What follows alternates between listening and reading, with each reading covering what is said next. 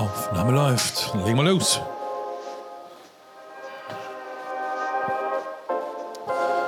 Psst, was keiner weiß.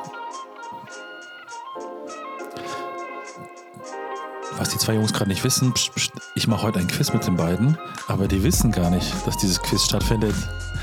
Und ähm, lasst euch einfach überraschen. Die wissen gar nicht, dass ich den Fragen stelle. Ich werde die einfach mal zwischendrin einbauen und am Ende haben wir einen Sieger. Dabei wissen die beiden gar nichts davon. Deswegen viel Spaß.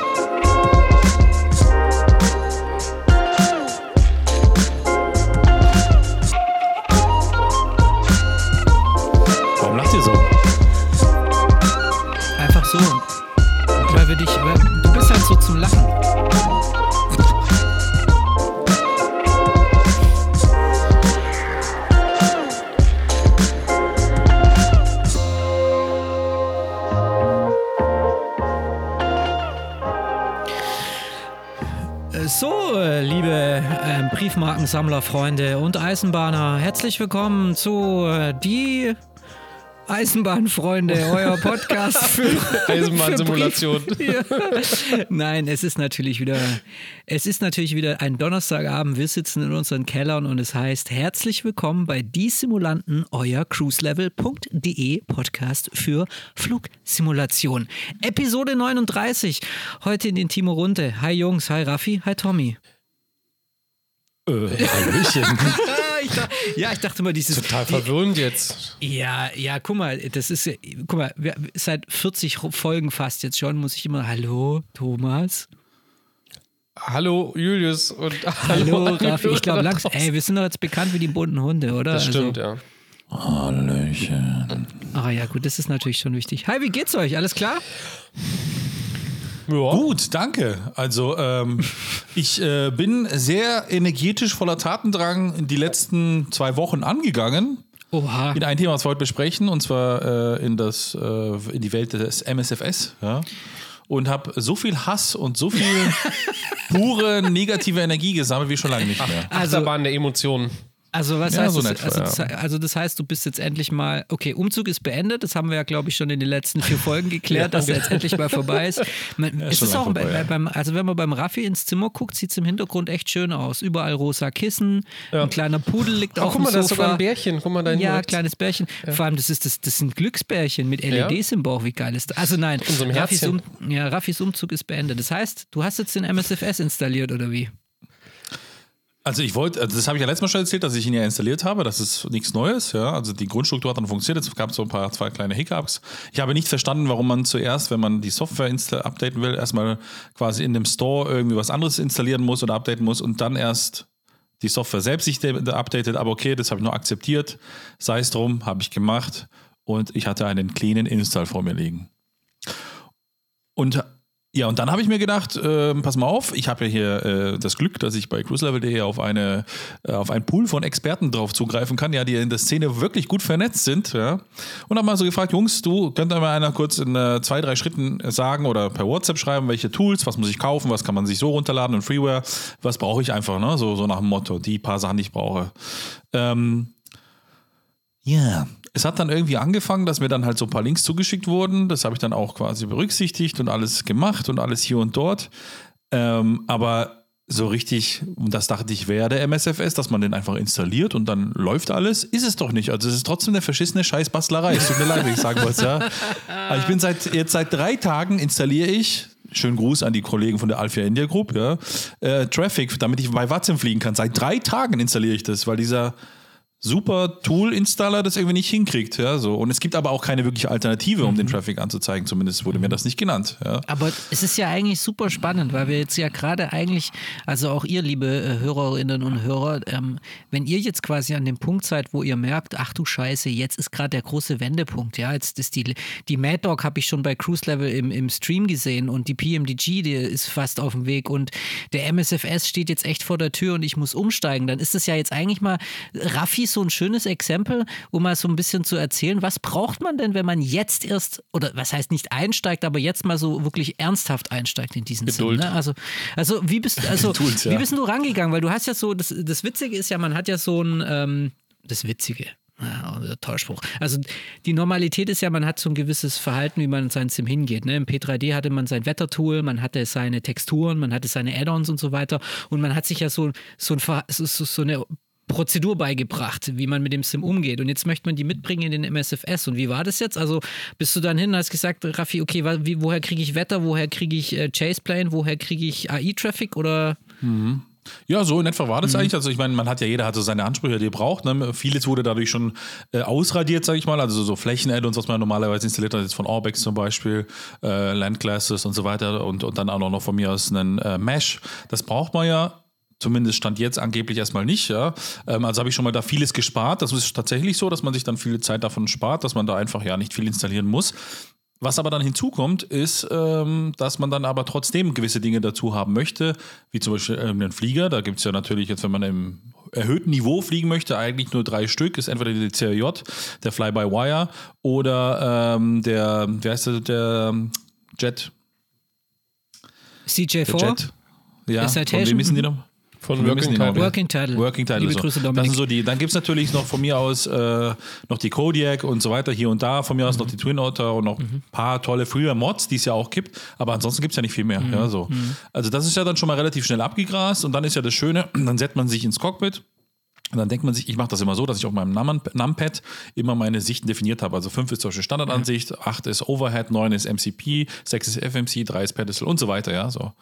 Möchte ich das festlegen. So, dann muss ich mich erstmal 17,5 Stunden mit dem MSFS-Menü beschäftigen, ja, um herauszufinden, wo ich welchen Knopf, den ich vorher erstmal, also ich muss erstmal, das hat mich ja schon richtig aufgeregt, ja, bevor ich überhaupt loslegen konnte. Ja. Ruhig er noch ist die ganze Ja, nee. So, dass ich im MSFS, bevor ich überhaupt eine Taste zuordnen kann, muss ich sie erstmal im Menü der Funktion zuordnen, dass sie überhaupt da ist und dann kann ich die erst zuordnen. Beispiel X-Plane, natürlich der weltbeste Simulator. Da ist es ganz einfach, drückst du Steuerung und dann die Taste, die du möchtest und dann hast du deine Sicht gespeichert. Fertig, ja. Okay ist vordefiniert bei X-Plane, kann man auch umändern spricht jetzt eher von X-Plane, weil das natürlich von der Usability anders ist. Aber grundsätzlich, die Kamerasteuerung, wenn man das dann irgendwann hingekriegt hat, ist nach wie vor gewöhnungsbedürftig. Ja? Dass ich nicht einfach, wie ich es von mir aus mit Chaseplane oder auch mit X-Plane gewohnt bin, mit den Pfeiltasten durch die Gegend schwirren kann, außerhalb von meinem Flugzeug. Ja? Sondern dass ich mit dann auf einmal, wenn man die Standardbelegung macht, mit WASD rumfahren muss und so weiter. Das aber dann teilweise von meinem Flugzeug entkoppelt ist. Ja? Das heißt, wenn ich dann in die Luft aussteige, fliegt mein Flugzeug einfach weiter und solche Geschichten. Ja? Ähm, das ist einfach so ein bisschen ja, wahrscheinlich eine Sache, wo man sich dran gewöhnen muss, aber ich würde mal behaupten, ich würde bei allen, die jetzt vorher aus dem P3D und äh, X-Plane kommen, äh, aus der Seele sprechen, wenn es einen Chase-Plane geben würde oder ein X-Camera, würden das wahrscheinlich alle schreiend sofort kaufen, weil die MSFS-Sichtsteuerung ist gewöhnungsbedürftig, aber abgesehen davon auch meiner Meinung nach nicht unbedingt usable im Daily Flights im Nerd Nerd Nerdism. Das ist Oder auch eine Sache, die ich irgendwie nicht verstehe. Ich meine, Chaseplane ist schon so lange am Markt, warum die sich da nicht auch ein Beispiel genommen haben für die Kamerasteuerung, ja, warum die da so einen, einfach so ein Monster kreiert haben. Man muss es einfach so sagen, ja. Nur die Kamerasteuerung an sich ist ja einfach ein Riesenmonster innerhalb dieses Simulators. Ja, aber ganz ehrlich, Jungs, das ist eigentlich total easy zu, äh, zu organisieren, wenn man sich da einmal in Ruhe durcharbeitet. Und ich meine, auch in einem Tool wie Chaseplane musst du ja erstmal alle Tastenbefehle so ein bisschen äh, definieren und auch Ja, deine aber die Sichten definieren. Oberfläche Also die Einrichtung, Einrichtungsarbeit hast du da halt nur mit einem anderen User-Interface. Und letztendlich, jede, du hast ja gerade schon gesagt, Raffi, jede Taste ist, kann man selbst belegen. Dann muss man das halt mal einmal einstellen und dann wird es in die Cloud gespeichert und dann hast du das im SIM für immer, diese Einstellung. Und so habe ich es gemacht. Ich habe zum Beispiel, und da Momente, zum Beispiel, wenn man Custom Views einstellen will, da war irgendwie, hast du ja gemeint, in X-Plane ist die ähm, Tastenkombination Steuerung und eine Zahl. Im SIM, im MSFS ist es halt Steuerung, Alt und eine Zahl. Und wenn du dann diese, diese Sicht, die du gespeichert hast, abrufen willst, dann rufst du, äh, nimmst du die Tastenkombi Alt und eine Zahl. Oder du definierst halt eine eigene. Und in dem Fall wären es die Numpad-Sachen. So. Ja, wobei, also Tommy gleich, aber zum Beispiel, was hat denn, wie viel hat Chaseplane damals nochmal gekostet? Oh, 34 40? Dollar oder sowas? 40? Ja, irgendwie sowas. Ich weiß es auch nicht mehr. Ist schon zu lang her. 34 Dollar, Tommy, ja. Also, guck mal, für 34 Dollar, was jetzt natürlich jetzt nicht unbedingt günstig oder auch teuer ist, ja, kriegst du eine, zumindest im P3D, ja, eine ausgereifte Software, die meiner Meinung nach einfach, ich würde mal sagen, viele abgeholt hat. Also ich kenne keinen, der über bei Chaseplane gesagt hat, öh, die Usability ist doof. Ja, die war Und die haben auch exorbitant gut. Klar. Ja, die haben auch eine Clou- Cloud-Funktion und so weiter. Das funktioniert auch alles. Und eben, das, deswegen bin ich auf Chaseplane gekommen, jetzt nochmal wegen dem Preis und so weiter. Weil ich muss dann dafür was extra bezahlen. Aber meine Cloud-Funktion, die funktioniert wenn ich wahrscheinlich jetzt in zehn Jahren mein P3D installiere, ist es immer noch drin. Und beim MSFS habe ich schon ein paar Mal gehört, dass durch gewisse World-Updates, dieser tolle Update-Zwang, bei manchen Leuten sich die Tastaturbelegung zerschossen hat. War bei mir noch nie so. Ich glaube, da ist auch viel, äh, also ich glaube halt, wenn, wenn irgendwie Millionen von, ich behaupte jetzt mal, Bio, Millionen von Nutzern das updaten und dann nichts passiert und dann passiert bei vier irgendwie, äh, ist da irgendwie, sind da Probleme, dann darf man die nicht zur Mehrheit machen. Ich finde auch, ich lese da auch immer bei den Update-Orgien, dass da Leute anfangen, ihre Community-Ordner wegzuspeichern und wegzu backuppen und leer zu machen und irgendwelche Dateien umbenennen. Und da denke ich immer, Leute, entspannt euch doch mal einfach. Also das ist so, das ist immer so die, das ist noch so eine, weiß, weiß das ich, so vor zehn Jahren, wo man noch alles auf Festplatten geknallt hat. Diese ganzen Add-ons, die man hatte, hat man alle auf Festplatten geknallt, weil man dachte, oh Gott, ich muss die irgendwie speichern. Aber ich meine, wenn man was gekauft hat, das kann man im Webshop einfach wieder runterladen. Und das ist so eine, ja, ein bisschen mehr Vertrauen da in die, in die Cloud. Ja, gut, okay. Also mit der Sicht ist so, so bin ich noch nicht ganz wirklich. Ähm, also ich freue, also mit den Standardansichten ist schon okay. Ja, was ich zum Beispiel jetzt teilweise nicht verstehe, ist, wenn ich jetzt mir eine Sicht zum Beispiel auf meine, egal welche beliebige Taste die jetzt definiert habe, zum Beispiel meine gerade Aussicht, mhm. ja, wenn ich die Taste noch einmal drücke, wechselt dann irgendeine Free-Camera irgendwie in die Mitte vom Cockpit, ja, da muss ich sie nochmal drücken und ab und zu mal passiert es ja, dass man dann zum Beispiel, wenn man in der Sicht jetzt ist und ich gucke jetzt mit der Maustaste, ich gucke mit der Rechtsklick-Maustaste, gucke nach links, ja, weil ich jetzt weiß ich nicht äh, meinen Flügel anschauen möchte oder im, Ge äh, im Gegenanflug bin, möchte schauen, wo die Piste ist und möchte dann einfach wieder für die Landung meine Sicht zentrieren, drückt die 5. Nee, dann geht er nicht wieder auf die 5, die definiert ist, weil ich bin ja schon in der 5 drin, sondern er geht wieder in diese komische Mittelansicht oder Free Camera oder whatever, ja, um dann wieder zurückgehen. Ja, nee, das ist kein Kopfschütteln. Ja, oh, ja, ja das, das ist scheiße. Das, das ist scheiße. Ja, und das da, ist Rotze. Ja, das ist scheiße. Der geht dann immer zu der Kamera, die davor, also das ist nicht eine Reset, sondern das ist dann wieder Ja, auf die vorige so. Kamera zurück. Genau, wenn ich die 5 definiere für geradeaus gucken, dann drücke ich die 5 100.000 Mal und da soll sich nichts dran ändern, ja, und nicht irgendwelche komischen Wechsel. So ist zumindest meine äh, Usability-Verständnis, ja. Das ist ja so ein bisschen, wie man ja herangeht, ja, also wie der Mensch auf gewisse Dinge reagiert, ja. Ja,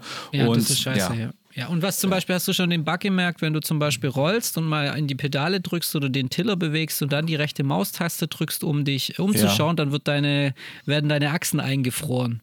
Ja, war mein erster Start, ist äh, völlig in den Baum gerannt, also in den Boden gerannt. Weil ich denke, ich habe das nicht geblickt, weil das ist echt also das ist seltsam, ne? man merkt das nicht, man bleibt dann hängen und ich war dann quasi auf der rechten Maustaste festgehangen und habe mit links dann geruht. ich dachte, sag mal, was ist denn hier los? Und habe dann natürlich in dem Cockpit hin und her geschaut, ob irgendwelche Fehlermeldungen sind. Ja. Ja, bis ich dann kurz vorm, da war schon nicht mehr zu retten, ja, da habe ich die Rechtsmaustaste runter äh, losgelassen, dann ging es auf einmal wieder und dann hat mir irgendeiner das erzählt. Sag, was ist denn das bitte? Ja, das ist ein Bug. Also bitte. Das ist einfach ein Bug, den sie mal beheben müssen. Aber Äh, was ich herausgefunden habe, mit der Mittelmaustaste geht's, wenn man die gedrückt hat, aber dann bleibt er in diesem Ja. Kukabrinski-Modus, ja, dann geht's zumindest. Das habe ich dann damit so ein bisschen überbrückt. Ja, das ist so, naja. ja. Es ist Gewohnheitssache. Ich habe mich mittlerweile dran gewöhnt und komme mit den Hausmitteln da echt gut zurecht. Aber ich glaube, wenn Chaseplane rauskommen würde, mit dem User Interface, das man kennt, mit der Haptik, würde ich es mir sofort holen, weil es einfach, you, see- what you see is what you get. Es ist in zwei Sekunden, du brauchst kein Manual. Wenn du Sachen einrichten kannst, ohne irgendwo was nachzulesen, dann ist es ein perfektes Interface. Und so müssen heutzutage alle Programme sein, finde ich. Also, ja. Anyway, okay, aber dann, okay, dann Sichten ist so der eine Abfuck und dann das nächste, was du jetzt eingerichtet hast, war diese, war, war der AI-Traffic, ne? Und da wollte ich jetzt mal fragen, weil ich benutze da ein bisschen was anderes. Ich, mir hat da der André, äh, lieber äh, André kennt er ja, der hat ja am Montag die ähm, Level D, äh, nicht die Level D, Entschuldigung, die Leonardo gestreamt und der hat mir damals ein Paket geschnürt mit AI-Traffic und mir rübergeschickt und das musste ich einfach einfügen und noch die Traffic Rules für vPilot irgendwie einrichten, dann lief das, das die Sache. Aber wie ist das mit AIG? Wie läuft das im MSFS? Erzähl mal, weil das ist ja ein ziemlicher Abfuck manchmal, ne? Also es ist so, du hast ja dieses äh, Tool, äh, also super ausgereiftes Tool. Ich finde, dass dieses Tool noch von, äh, weiß nicht, Tim Cook persönlich nicht noch eine Auszeichnung bekommen hat. stimmt, den Apple Award. App- Ja, für App of the Year, ja. Das ist einfach für mich, also es tut mir leid. ja, Apple dir, Usability Award. Super ist es, ja. So. ähm, ich muss mal, muss ehrlicherweise sagen, ich habe natürlich den ungünstigsten Zeitpunkt erwischt, den man dafür erwischen kann, und zwar wie folgt. Es ist so, dass dieses Tool im Prinzip sammelt hier ja alle AI-Modelle, die es gibt von allen Airlines, inklusive Flugplänen, ja, und lädt sie runter und macht es für dich einfacher, weil, das ist wahrscheinlich datenschutzrechtlicher Grund, ja, der lädt es runter bei den jeweiligen Developern von den ihren Seiten, wo die halt diese Files oben haben. Also es ist nicht zentral, Datenbank irgendwo oder irgendeine Zentrale, wo die alle quasi Daten dr drinnen sind, ja, wie man es von mir aus von IV früher kannte, ja, oder oder von, von mir aus, wenn man jetzt sich von Aerosoft für dieses Traffic Tool installiert, er hat ja auch alles aus einer Hand, ja, sondern er lädt es überall runter so. Und ich habe gerade das wunderbare Glück, dass der Entwickler von äh, GSAI oder JCAI Modelle, ja, das ist einer aus Dänemark, ähm, der hat gerade einen Serverumzug, ja, so das heißt. Viele schöne Grüße nach Dänemark nochmal, finde ich super. Ja? Äh, warum ein Serverumzug eine Woche dauern muss, verstehe ich nicht, aber ist in Ordnung. Und der macht das gerade und deswegen ist dieses wunderbare Tool von eben AIG, also von der Alpha India Group, nicht in der Lage festzustellen, zumindest gestern war das der Fall, nicht in der Lage festzustellen, oh, da fehlt die Datei, okay, ich überspringe sie, sondern ist teilweise stecken geblieben. Mittlerweile funktioniert es wieder, kommt aber jedes Mal ein Pop-up, ich kann es nicht runterladen. Da musst du mal auf OK drücken und dann macht das weiter. Also diese Funktion Auto überspringen zum Beispiel, was ja programmiertechnisch kein Riesenaufwand wäre, würde ich jetzt mal behaupten, ja, ähm, ja ist einfach nicht drin. Ja, so. Und deswegen installiere ich jetzt seit ungelogen drei oder vier Tagen, sind was ist heute Donnerstag, ich habe Dienstag angefangen, installiere ich jetzt seit, also seit Dienstag installiere ich, immer wenn ich am Rechner sitze im Homeoffice und klicke so alle, weiß nicht, alle 60 Sekunden sage ich jetzt mal auf OK, ja, um das mal äh, runterzuladen. Also das ist schon ähm, Ah, so, also das fand ich zum Beispiel früher besser. Ivao war sowieso die allerbeste Lösung damals. Wahrscheinlich gibt es das bis heute noch, würde wahrscheinlich jeder sagen, mach doch Ivao, wo ist das Problem? Ja. Aber jetzt auch mit äh, V-Pilot, da konnte man ja auch relativ einfach irgendwo aus einer Hand das alles runterladen, mhm. teilweise noch die Ivao-Modelle und die dann einbinden. Das geht jetzt halt im MSFS leider nicht. Ja, wobei ich tatsächlich, also ich kenne das, ja, hast vollkommen recht, äh, das ist von der Usability wirklich Pain in the Ass, äh, äh, diese Plattform bzw. dieses Programm. Wobei ich tatsächlich sagen muss, ich bin ja so ein alter äh, Traffic-Bauer, ja, der das alles noch händisch gemacht hat mit, mit Listen und dass da Eintragungen, Flugzeuge runterladen. Und für mich war, als das rauskam, ich meine, das glaube ich auch schon so, tatsächlich seit zwei, drei Jahren ist das auch für ein Prepar 3D ja schon am Markt, dieser Alpha, dieser One-Click-Installer heißt der, glaube ich.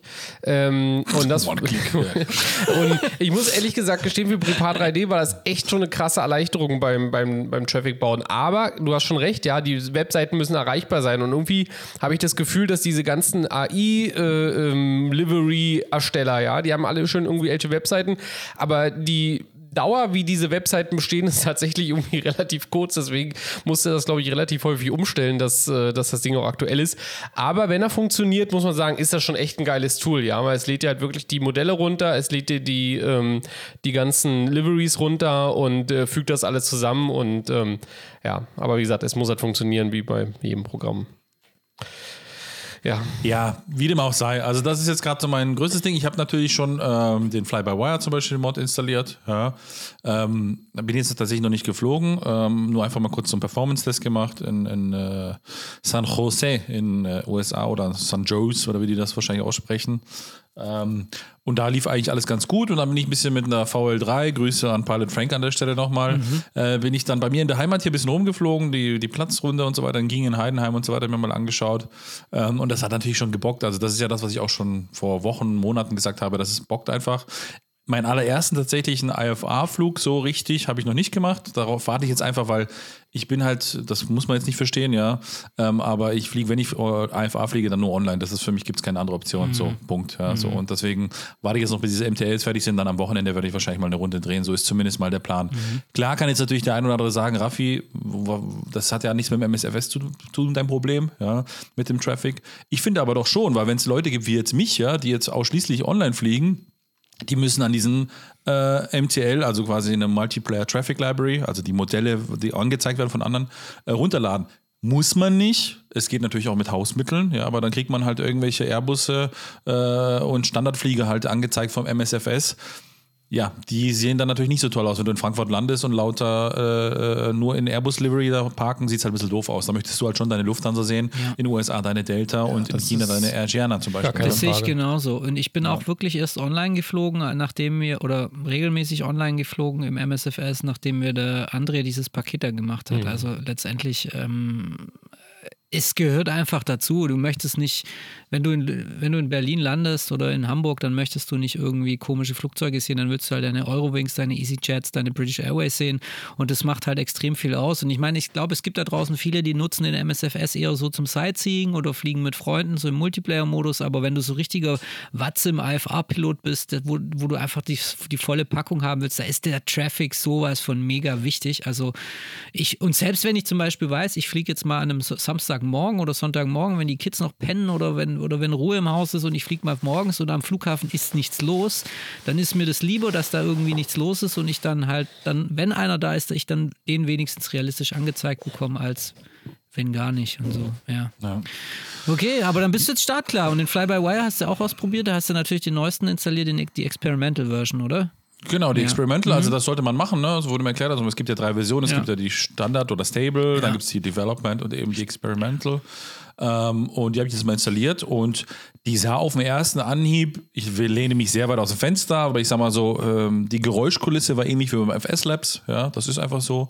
Ähm, die Flugeigenschaften habe ich jetzt nicht getestet, aber ich gehe mal davon aus, dass es jetzt nicht weit weg davon sein wird, was wir jetzt von eben Oxys Aerosoft, FS Lab Stream, äh, Dreamliner, genau, äh, Quality Wings und so weiter, wie sie alle heißen. Ja. Ähm, das wird auf jeden Fall da dran kommen, ja. Also der Fly-by-Wire ist Wahnsinn. Ich bin auf dem schon richtig viel unterwegs gewesen. Der ist absolut Wahnsinn. Und ich möchte hier mal, ich weiß nicht, ob irgendwelche aus dem Fly-by-Wire-Team, ich glaube, es sind ja auch ein paar Deutsche dabei. Ich weiß nicht, ob die uns zuhören, aber an dieser Stelle mal liebe Grüße, weil was ihr da macht, ist wirklich der absolute Wahnsinn. Ihr stellt es irgendwie kostenlos zur Verfügung, verbessert es wöchentlich. Man kommt eigentlich kaum hinterher mit den neuen Features, die immer eingebaut werden. Und es Stimmt, macht ja. so einen Bock. Und dann haben die ja auch noch, und das wollte ich euch mal, Jungs, fragen, ob wir das vielleicht mal machen können in den kommenden Wochen. Die haben ja jetzt auch so eine Shared Cockpit, äh, so ein Tool eingebaut. Also du kannst wirklich diesen Fly-by-Wire jetzt auch Multicrew-mäßig fliegen und das ist halt total genial.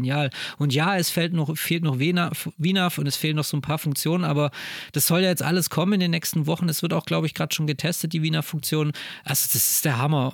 Das Cockpit, ich meine, das Cockpit-Modell ist jetzt wenn man mal einen anderen Vergleich, eine andere Vergleichsmöglichkeit hat, dann weiß man schon, okay, das ist halt dann doch schon ein Haus, das ist halt schon Standardflugzeug, aber das ist egal, weil es macht so Bock. Also wirklich, es war wirklich so, als ich in den MSFs eingestiegen bin, Äh, wo nochmal? als ich eingestiegen bin, ähm, es war einfach geil, mit dieser Maschine über die Landschaft reinzuschweben auf die Airports. Und das, Aber- da willst du nichts mehr anderes machen. Da haben Keinen wir doch schon unseren, unseren nächsten Stream, oder? Ja. Aber jetzt mal Zwischenfrage, weil ihr habt ja jetzt anscheinend schon so, wie viel, wer hat von euch mehr Flugstunden in dem Fly-by-Wire, sag ich jetzt mal Beispiel, oder beim SFS allgemein? Julius. Ich, ganz klar. Echt? Bist du? Ja. Ja, also stimmt, ich würde ja mal Gamer, behaupten, ja. dass ich seit meinem wirklichen Umstieg im Herbst letzten Jahres eigentlich zu 90 Prozent nur noch im MSFS unterwegs bin. Also der einzige Ausflug, den du noch gemacht hast, war halt zu Weihnachten, äh, zu Weihnachten. Ja, Ja, als also Abschlussflug. Ab, ja. ja. Wobei X-Plan, ähm, äh, ich weiß auch nicht, X-Plan ist so, der, der ist so das Ass im Ärmel. Der bleibt drauf und der wird, der, also der wird manchmal einfach nur angemacht, kurz, der wird kurz gestartet, um zu gucken, ob noch alles funktioniert, dann wird er wieder ausgemacht. Weil, Ja, aber der funktioniert auch. Selbst wenn du den Ja. sechs Wochen nicht anhattest, der Prepar 3D, der ist nach zwei Wochen eingeschnappt und geht halt einfach nicht mehr. Das Ja. ist so. Das ist Regel. Das Ja, Gesetz. und übrigens, und übrigens, da steht ja jetzt, und das da müssten wir auch mal viel mehr thematisieren, da steht ja jetzt eine neue Generation von X-Plan an. Und den kann man ja auch, den werden wir drei uns ja auch dann in Natur anschauen. ja. Ja. Ja. Wir werden nämlich wohin fahren? ja. Ja, da fahren wir wohin? Nach, Aero, nach Aerosoft. Wir fahren, Yes. wir fahren nach Aerosoft zur, zur Friedrichshafen. Nein. Ja, da ist ja so. Die sind ja auch da. Wir fahren nach Friedrichshafen zur Aero. Ja. Sind wir auf jeden Fall da. Ähm, wer mit uns äh, ein Selfie machen möchte, der darf das gerne tun. Ja, Autogrammkarten haben wir auch schon geschrieben. Richtig, ja. So. Also wir sind am Donnerstag, den 28. Am Donnerstag, den 28. April, sind wir auf der Aero und äh, machen die ein bisschen unsicher und schauen uns natürlich neben dem ganz großen äh, realen Bereich auch die Flight Simulator Area an und sind mal gespannt, was es da zu sehen gibt. Und unter anderem ist ein Highlight, auf das wir uns tatsächlich freuen, der X-Plane 12, ähm, weil einfach der letzten Endes da zum ersten Mal in Europa gezeigt wird. Deswegen sind wir ganz gespannt drauf. Ähm, und ich hoffe, so ein bisschen nochmal zu euch, zu dem Thema zurück mit dem MSFS, ähm, dass der MSFS zumindest gefühlt für eine lange Zeit der erste Simulator ist, bei dem ich, wenn ich Geld in ihn rein investiere, sehr viel länger als nur zwei, drei Jahre mit ihm Spaß haben werde. Weil das ist das Problem, was ich mit dem P3D hatte. Du hattest zwar natürlich viele Add-ons wurden immer geupdatet und so weiter, also es ging schon ein bisschen länger, ja. Ähm, aber du hattest, und auch der FSX war relativ lange Zeit und der FS 2000, also wir waren ja eigentlich gewohnt, bis zum FSX, kann man sagen, waren es immer alle zwei Jahre, gab es ein Update, ja, aber es wurde irgendwie immer mitgenommen, die, die Add-ons ging irgendwie. Dann kam der große Cut mit dem P3D irgendwann mal, ja, mit 64 Bit, da war dann vorbei, ja. Ähm, das heißt, man musste alles nochmal neu kaufen ja, für den P3D. Ähm, dann, wie jetzt in meinem Fall, irgendwie gefühlt nochmal alles neu kaufen für den X-Plane. Und jetzt wieder nochmal neu kaufen für den MSFS. Und deswegen hoffe ich, dass der MSFS beibehält mit dem, was sie damals als Prognose rausgesprochen haben, zehn Jahre. Und dass man dann ein bisschen länger damit Freude hat. Ja? Weil einfach von der Außendarstellung denke ich nicht, dass der X-Plane bei Zeiten rankommen wird und auch ein P3D nicht. Ja, von dem her. Ja, das Also ist so. ja. Sorry, go ahead, Tommy. Ja, ja, nicht. Ich finde auch, ich, also ich habe so ein bisschen das Gefühl, das sortiert sich alles äh, so gerade, ja. Also die, so die Early Adapter, die das jetzt alles so geil fanden, also ist jetzt so echt mein Gefühl von dem, was ich so ein bisschen beobachte, dass eigentlich die, die jetzt wirklich auch beibleiben, die sind jetzt auch dabei, auch die frisch dazugekommen sind. So die Early Adapter, die gehen vielleicht gerade auch so, ein- so ein bisschen raus. Also ich habe so ein bisschen das Gefühl, so die, also wirklich die krassen Noob-Fragen so auch in den Gruppen und so, die, die, die verschwinden so ein bisschen. und ja, ohne es jetzt schlimm, also es ist um Gottes Willen, ja. Ich meine, jeder fängt mal irgendwo an. Ähm, und ich glaube, vielleicht sind wir da echt gerade auf, der, auf dem Weg, so eine, irgendwie so eine Basis zu finden, auch ähm, wo die Leute dann wirklich auch Bock haben, sich auch mehr in die Flieger einzuarbeiten. So mein, einfach mein persönliches Empfinden. Ja. Also, Ich denke ich denke auch vor allem jetzt, wenn die Flieger tatsächlich kommen, ja, also mit dem CJ Ja. haben wir schon so einen kleinen Anfang, aber wirklich, wenn jetzt mal so Dinger wie eine, es ist ja, war ja bei uns allen so, ich erinnere mich noch, als ich die erste PMDG 737 ausgekauft habe, ja, die für den FS 2004, dachte ich, ja, ja, gut, kein Problem, ne, wie jetzt die äh, Ready for Pushback oder wie die alle hießen, da, die, oder die, die äh, 737 Classic, da was ja alle geflogen sind, ne, und dann hast du auf einmal die PMDG und dann siehst du auf einmal so ein FMC und dann denkst du, oh mein Gott, hey, was ja. muss ich da eingeben, ja, so. Und dann fängst du dich an, damit zu beschäftigen, weil es dich ja dann doch reizt, weil du den Flieger auffliegen möchtest. Und ich glaube, das wird jetzt kommen mit der MD, mit dem Phoenix, mit der PMDG. Ja. Ähm, das ist jetzt was, was auf uns zukommt. Und ich meine, man Ja. sieht es ja auch immer uns im Forum, ja, die, die Fragen nach MSFS und so, die nehmen ja, also jetzt die persönlich auf persönlicher Ebene, die nehmen ja dann schon zu, ja. Also die Leute fangen ja an, so die an, jetzt wirklich auch so sich damit zu beschäftigen, wenn sie so lange merken, okay, jetzt kommen die Flieger, jetzt könnte man da ja auch ein Auge drauf werfen. ja. Also die Hardcore-Simmer und Skeptiker, würde ich jetzt mal sagen. Ja, genau. Oder nicht Skeptiker, das klingt gleich wieder so nach Aluhut, aber die, die so, sagen wir mal, die einfach ein bisschen entspannter an die Sache hingegangen sind. Ja, die so ein bisschen haben, beäugt, aber jetzt gar nicht Ja, negativ, genau. so beäugt haben. die, ja, so, die am Ball bleiben, kommt da, aber genau. den Schritt noch nicht gemacht haben, ja. So wie ich im Prinzip. Ja, so wie, ja, genau, so wie du. Und ähm, ja, eigentlich äh, So einer ist, wie du. ist nicht so, ist so, so eine Early Bitch So wie ich quasi Leute mit absoluter Expertise, die, den, den, den, das höchste was Wissensgut der Flugsimulationsszene Ja. in sich Die haben. Creme ja. de la Creme. Genau, und ich muss wieder die Vorarbeit machen. Ich bin hier wie der Vorkoster bei Asterix und von Cleopatra. Ja. Ich liege jetzt Uga, Uga, Uga auf der Liege mit Bauchschmerzen. Der Vorflieger. Nee, aber, hey, aber, mal- aber was du auch gesagt hast, gerade mit diesen, ähm, dass du hoffst, dass der MSFS wirklich lange bleibt, also sag, sag mal mal Zeitfenster zehn Jahre, ich glaube, da glaube ich dran. Und das ist ja das Spannende jetzt beim P3D. Ich glaube, sehr viele genießen ihren P3D und haben da gerade eine Menge Spaß und auch die ganzen Streamer sind ja gerade eigentlich nur im P3D oder X-Plane unterwegs, was andere, also wenn, weil sie ja komplex simulieren wollen, zeigen wollen und so weiter. Aber wenn der P3D langsam der wird sich bestimmt wieder in die Version 6 erneuern und dann wird es spannend, weil ich glaube, dann sind ganz viele Add-on-Hersteller, die dann nicht mehr mitgehen den Schritt Ja. und dann kannst du nicht sagen, ach, ich bleibe beim P3D oder ich nehme die neue Generation mit, weil dir dann die Add-ons fehlen, weil die kommerziellen Add-on-Anbieter für den Privatmarkt dann einfach sagen, so, ich mache jetzt diese, ich bringe jetzt mein Add-on nicht nochmal auf den neuesten Stand und biete ein Update an, weil ich verdiene ja kein Geld mit, ich gehe in den MSFS und da glaube ich, dann könnten wir dann schon so ein bisschen vom Aussterben des P3D auf dem Konsumentenmarkt sprechen. Ähm, aber das ist jetzt nur reine Spe reines Spekulatius. Ähm, aber es ist gerade eine ganz spannende Zeit, vor allem weil es dieses Jahr irgendwie so die Aufbruchsstimmung herrscht. Also es herrscht, ich weiß nicht, ich finde es so geil jetzt, wie also unser Stream am Montag hat so Spaß gemacht, diese Mad Dog zu sehen, dieses ranzige alte Flugzeug in dieser neuen Shader Lighting Engine vom MSFS. Da, da, das ist einfach Hammer. Und dann kommt die PMDG jetzt um die Ecke und dann kommt die PMDG natürlich in 94 Millionen Paketen um die Ecke und mit drei Monaten, mit sechs Wochen Abstand und was weiß ich. Ja, da wird die Marketing-Emma durch, durch, durchs Dorf getrieben und äh, aber so ist es halt. Und da, also da, da, ich glaube, wir werden da bedient und wir werden da dann nachher am Ende wieder Produkte haben, wo wir gar nicht die Zeit dafür haben, alle ausführlich zu nutzen. Also wir müssen uns dann wahrscheinlich am Ende entscheiden, okay, fliege ich jetzt den Phoenix oder fliege ich jetzt die PMDG oder mache ich jetzt einen Monat Phoenix, einen Monat PMDG, einen Monat Leonardo, einen Monat CRJ. Also, ach, das wird schön. Tolle Zeit. Wo, wobei ich mir vorgenommen habe, also mein persönlicher Vorname ist tatsächlich diesmal echt ein bisschen entspannter ranzugehen. Ja? Ja. Nicht gleich sofort das jedes Mal kaufen, sondern wirklich ja, einfach ja. mal auch das wirklich mal zu hinterfragen, fliege ich das, ja? Ja, das war bei dir im P3D ja auch schon so. Das habe ich ja auch schon beobachtet. So vor einem Jahr hast du es auch schon mal gesagt, dass du, als so ein paar Add-ons noch rauskamen oder welche, irgendeine PM X-Plane meinst du? X-Plane Oder was das bei X-Plane, wo, ja. wo irgendein ja. Add-on rauskam, wo wieder ein geiles Add-on rauskam, wo, wo wirklich alles gehypt haben, hast du dann auch so gesagt, ach, du wisst ihr was, ich warte jetzt mal, ich mache den Hype jetzt mal nicht mit, weil ich, ich kaufe Richtig. und dann installiere ich es und dann fliege ich es zwei Stunden und dann verschimmelt und Genau, das- das, hat er dann. Das, den, den- Gedankenschritt hätte ich mir auch gewünscht bei der Empfehlung für den Beluga vom Tommy. Ey, der kommt jetzt. Airbus hat eine neue Airline gegründet, ja. Jetzt, wo die Antonovs okay, nicht mehr ja. fliegen, ja. Oh, die ja, Belugas oh Gott. jetzt gebucht, ja. Jetzt geht's. Gut. ja, schön mal erstmal in Gelb und Blau lackieren, die Belugas, da wäre ich dafür. Erstmal schon komplett, ganze, ganzen Body. Ja. Ja, nee, aber ähm, nee, das habe ich mir tatsächlich vorgenommen. Ähm, ich meine, ich bin ja gespannt, was, was der Robert, äh, wo er die 40 Dollar verortet, ja, ob du die jetzt nur bei der 700er Version einlösen kannst oder ob das auch bei einer anderen Version äh, von der 737 geht. Ähm, wo ich mir, glaube ich, maximal so die, die 800er holen, ja, aber ansonsten nicht. Denn das, ja, ich will da ein bisschen entspannter einfach rangehen, ja, weil das, du sammelst halt am Ende wieder und äh, Ja. ja. Du hast dann auf jedem Ding irgendwie 10 Flugstunden und nichts kannst du so richtig. Und eigentlich, ich meine, sind wir auch mal ehrlich, ja, eigentlich braucht man nur eine MD-11. Richtig. Oder die Ja, und, da, DC-10. und da wird es ein Problem, weil die MD11 kommt ja demnächst von Rotate Sim für den X-Plane. Sie kommt. Ja, das stimmt, ja. Ja, aber äh, ich glaube, ich werde, ich werde es nicht tun. Das behaupte ich jetzt Ich einfach würd's- mal. Ich wahrscheinlich auch nicht, aber so geil ich sie finde, aber das hängt jetzt davon ab, wie sich jetzt in den nächsten Wochen einfach der Markt entwickelt. Sobald zwei, drei Flieger, gut, die MD11 wären jetzt noch ein Langstreckenflieger, aber im MSFS wirklich mit der Tiefe einer Simulation vorhanden sind. Schöner Satz. Mit der Tiefe einer Simulation. Ja, aber das klingt auch richtig. Ne?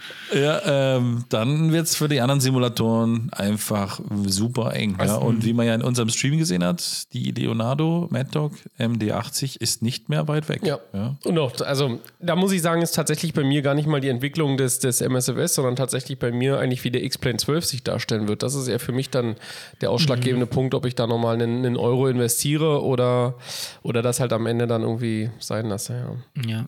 Ja, das ist auch spannend, weil der ist ja dann, der hat ja jetzt schon so den Ruf, der wirkliche Flugsimulator zu sein. Der wird ja auch komplett nerdig verkauft. Mm, der ist ne? richtig Austin, nerdig verkauft, ja. Austin und Philipp und, Ja. äh, und, und Ben, die sind ja sowas von nerdig unterwegs, also im positiven Sinne, weil du merkst, die, die, die stecken da in den Algorithmen drin und, und, bäh, und da wird der MS, da möchte ich nicht behaupten, dass es jetzt beim MSFS nicht so ist, aber es wird, diese, es wird halt nicht so verkauft. Ne? Also, aber ich glaube auch, dass der, der Sebastian Loch, äh, der hat da auch ganz gut äh, Blut geleckt und äh, arbeitet da mittlerweile auch viel rein ins Flugmodell und so, dass das auch sich so einen richtig niceen Simulator entwickelt. Also Glory Times, Glory Times, Glory Times.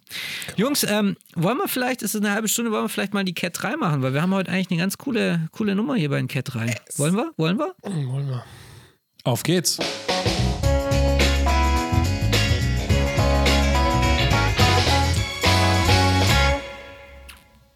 Cat 3. Raffi, du musst es sagen, du hast die Radiostimme. Ja. Cat 3. Hallöchen zusammen. Genau, wir wollen heute mal über die drei essentiellen Tools für euch sprechen, also die man zu, zum, zur Flugsimulation braucht. Also es kann alles sein. Es können Texturen sein, es können Add-ons sein, es können Tools sein, es können Pornoseiten sein, was ihr wirklich braucht, um euren Simulator gut zu betreiben oder was zu eurem Flugsimulationserlebnis dazukommt. Da wollen wir heute die drei Tools, Dinge vorstellen. Okay? Habt ihr euch schon vor, wir haben das ja vorher aufgemacht, habt ihr euch schon was notiert? Nee, aber ich hab's im Kopf. Ja, ihr kleinen Streber, ich muss jetzt wieder improvisieren, aber egal, kriegen wir hin. Fang mal an, Raffi. Also ich muss jetzt sagen, weil wir vorhin drüber gesprochen haben, Chaseplane, ja. Mhm. Ähm, tatsächlich Chaseplane oder ich nenne es einfach mal allgemein Kameratools, ja, ähm, sind für mich einfach essentiell in der Flugsimulation.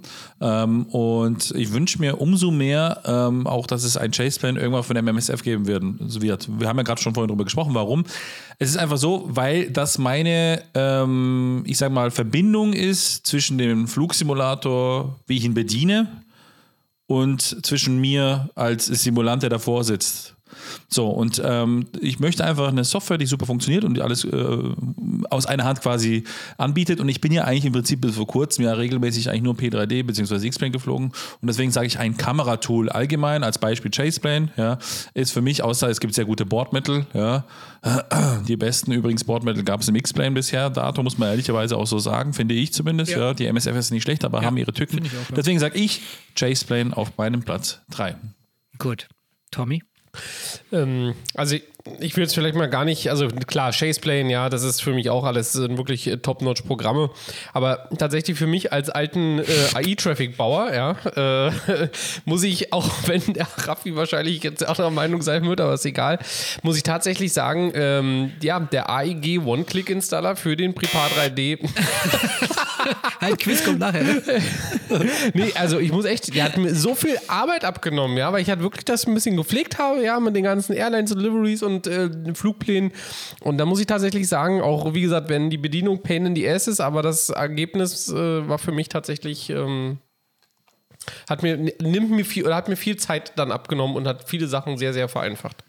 Okay, das ist deine Also meine Nummer, meine Nummer drei ist ein Pushback-Tool möchte ich mal ganz allgemein sagen. Das allererste, was ich immer in jedem Simulator brauche, ist ein Pushback-Tool. Das klingt jetzt vielleicht ein bisschen deppert, aber Pushback ist was total Zentrales in jedem Simulator.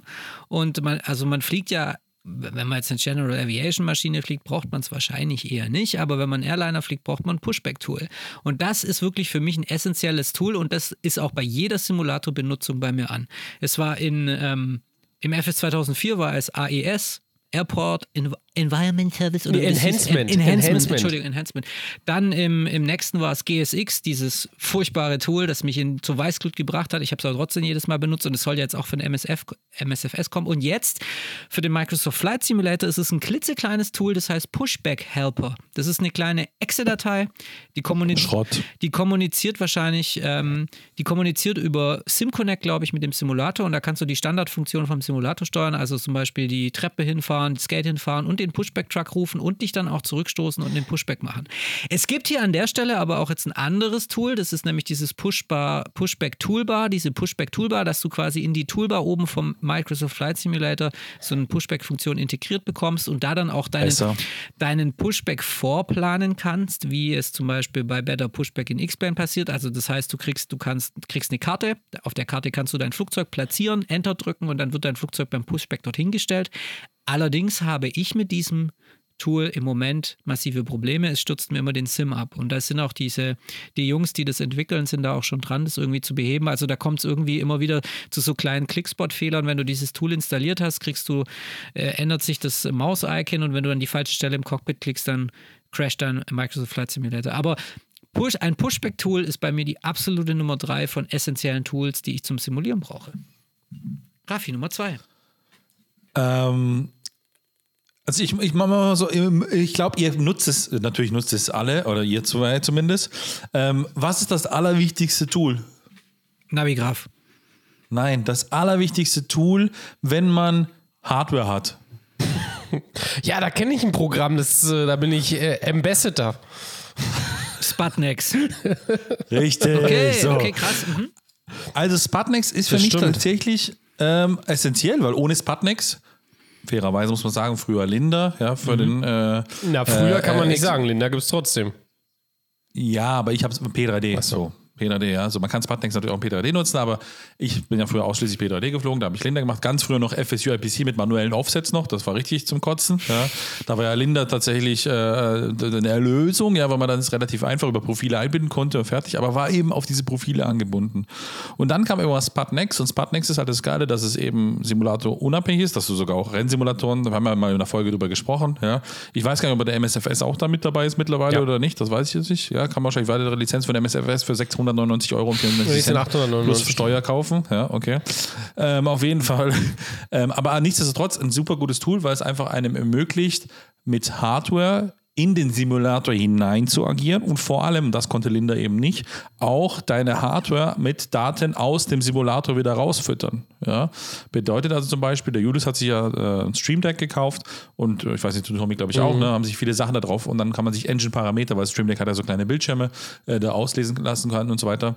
Und das ist eine ziemlich coole Sache. Und für Leute eben vor allem gerade, die jetzt ein Homecockpit haben oder wie ich jetzt individuelle teilweise, ähm, ja, ich sag mal, Teile vom Cockpit haben. Ich habe ein Pedestal, äh, wo auch Schalter drauf sind und so weiter.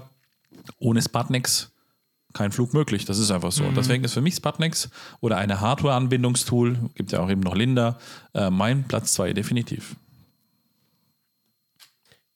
Mein zweiter Platz ist an der Stelle ähm, das Programm Top-Cat tatsächlich, weil ähm, das habe ich irgendwann mal entdeckt, als ich ähm, dann auch eben, wie gesagt, tiefer eingestiegen bin in die Flugsimulation, dass äh, ja, das ja irgendwie geiler wäre, wenn man eben nicht immer nur mit Vollgas startet und, äh, und irgendwie das, ja, so die ganzen, äh, die ganzen Speeds da irgendwie dann übernehmen muss, sondern dass man das eben doch ein bisschen, ähm, ja, einfach ein bisschen eben realistischer einfach an der Stelle gestalten kann.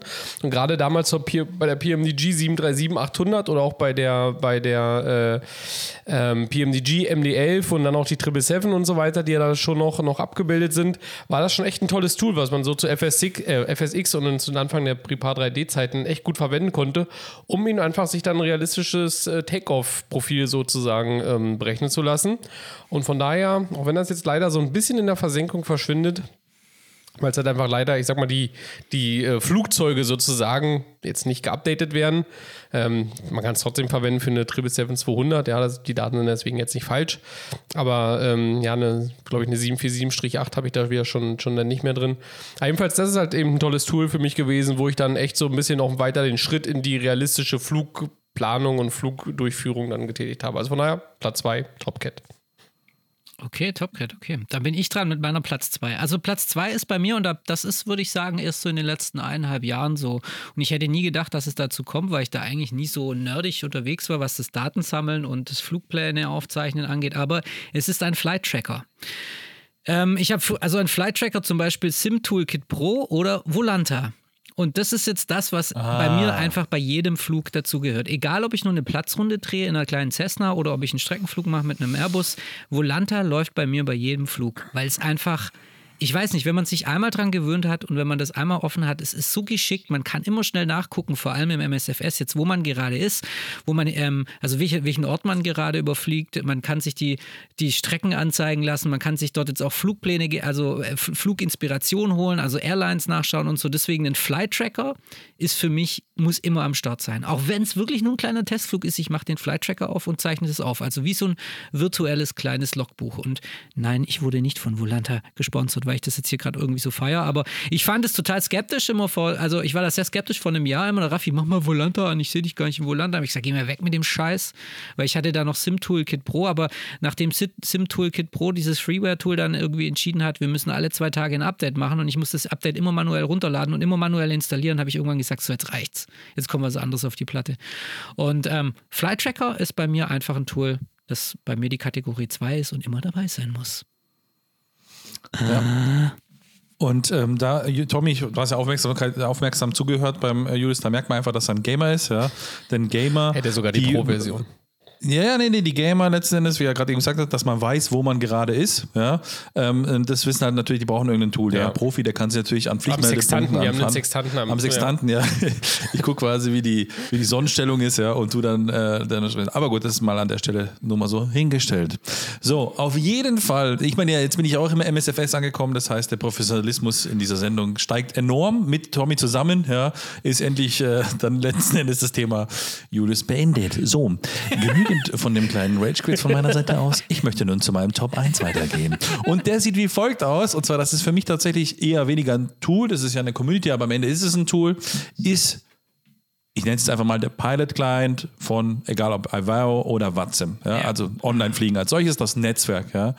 Ähm, das war für mich ich meine, es gehören viele Tools noch dazu, ja, Topcard, wie du gesagt hast, Simbrief und PFPX und wie sie alle hießen, ja. Und die sind ja Bedingungen so ein bisschen, um auch bei Watsim zu fliegen. Aber Watsim, oder beziehungsweise früher Iwawa, muss man ehrlicherweise sagen, war für mich einfach in der Simulation, eine, also hat meine Simulation komplett verändert. Das ist einfach so. Die hat es auf ein ganz anderes Niveau hochgehoben von, ich sag mal, ja, so ein bisschen durch die Gegend fliegen, mal ein bisschen Blödsinn machen, mal ein bisschen schauen, ne, ein bisschen für virtuelle Airlines fliegen, irgendwelche komischen Flüge, die nicht real waren, in diese Ebene, wo du auf einmal dich, wow, du bist eine Stufe nochmal näher an der Realität mhm. drin, ne? Einfach nochmal eine ganz andere Immersion. Mhm. Du sprichst mit echten Menschen, ja, in einem äh, ICAO-Phrasiologie das war einfach für mich mindblowing. Und ähm, das ist halt so deswegen mein Top 1, weil es einfach ja bei mir die Simulation nachhaltig verändert hat und für mich bis heute noch einen großen Teil ausmacht. Und das ist vielleicht jetzt nicht der ausschlaggebende Grund, aber auch einer der Gründe, wenn ich Leuten davon erzähle und dann sage, hey, ich fliege auch online im Netzwerk, oh ja, fliegst du auch online, weil viele sagen ja, kennst ja von anderen Games, ah, fliegst du auch online, ja, fliege auch online, ja, wie spricht der miteinander? Ja, wie die echten Flieger. Und dann tue ich mal so ein paar Phraseologien raushauen, ne? äh, keine Ahnung, Hello Zurich Arrival, Swiss 149er, Inbound äh, Bersu for Bersu One Golf Arrival. Und dann sagen die, ja, was sagt der, der Tower zurück? Er sagt, ja, Zürich Arrival Grids identified, die sind 4000 feet, cleared for Bears One Golf, expect runway 14 ILS approach. Ja? So zum Beispiel. Ne? Und dann diese Immersion, was damit kommt, das ist einfach nochmal Bam. Ja, Ja, und deswegen verschiedene Dialekte. verschiedene- Und das ist für mich einfach das, was mir bei mir in der Simulation am krassesten beeinflusst hat. Ach, ich finde es süß, wie der Raffi gerade bei diesem Beispiel, ohne drüber nachzudenken, plötzlich in so einen Schweizer Akzent abgedriftet ist. Das ist einfach herrlich. Stimmt, ja. ja. Das liegt halt daran, weil ich früher, wenn ich gelotst habe, ja, dann habe ich immer im Schweizer Sektor gelotst, über Zürich halt. Dann ist es halt so. Ja, richtig. Ja, jetzt hältst du mal die Schnur in den Hurenpinkel und machst mal deine 1 auch gleich, aber erstmal ist der Tommy dran. Also, auf geht's. Vor allem das Schlimme ist, wenn jetzt Schweizer zuhören, denken sich, was ist das? ja, die Schweizer denken sich, mein Gott, hey. Spricht der Hochdeutsch? Ja, kann man, äh, nee, kann man nicht in sein Mikrofon einfach abdrehen, ja, oder sowas, ja. Nee, kann man nicht machen. Also, Also meine, mein, mein Platz 1 äh, ist äh, tatsächlich Aviaworks CDU. Ja, ja, wollte ich auch sagen, aber ja, gut. ja, genau. Also das ist äh, mein Platz 1. Das ist auch, äh, ehrlich gesagt, ohne Probleme habe ich da die 10 Euro immer bezahlt. Also da habe ich gar nicht drüber nachgedacht. Und äh, ja, was ist es? Also für alle, die, die es nicht kennen, da kann man, also das ist quasi ein, ja, ein Tool, man muss einfach so sagen, ja, das äh, mit dem Flugsimulator kommuniziert und das sozusagen die ähm, CDU, also die Eingabe für den Flight Management Computer, auf dem iPad zum Beispiel darstellen kann. Also ich kann die eben über einen, ähm, über einen, was ist das, über eine IP-Adresse kann ich die quasi ansteuern oder kann die sozusagen anfragen und kann halt sozusagen die, mir die halt auf dem iPad darstellen lassen und kann die halt auch bedienen, ja. Also ich muss nicht mehr im Cockpit meine Sicht auf die CDU packen, ja, sondern ich kann übers iPad eben direkt meine CDU äh, steuern. Ja, stimmt, und gerade wenn man geil, so ja. Flugplanänderungen und so weiter macht, ist das halt echt richtig cool, weil ich eben ähm, dann eben das Navigation Display halt weiter im Blick behalten kann und trotzdem auf meinem iPad Ja. rumtrippe. Und ich kann mit dem iPad auch kochen gehen und sehe immer noch, wann mein, äh, keine Ahnung, Top of Descent, wie weit der noch weg ist und so weiter und so fort. Also von daher mein Platz 1. Und es gibt es halt eben für verschiedene Add-ons und kommt jetzt auch in den Microsoft Flight Simulator. Für lang war es nur, äh, oder so lange war es nur für Prepar 3D erhältlich.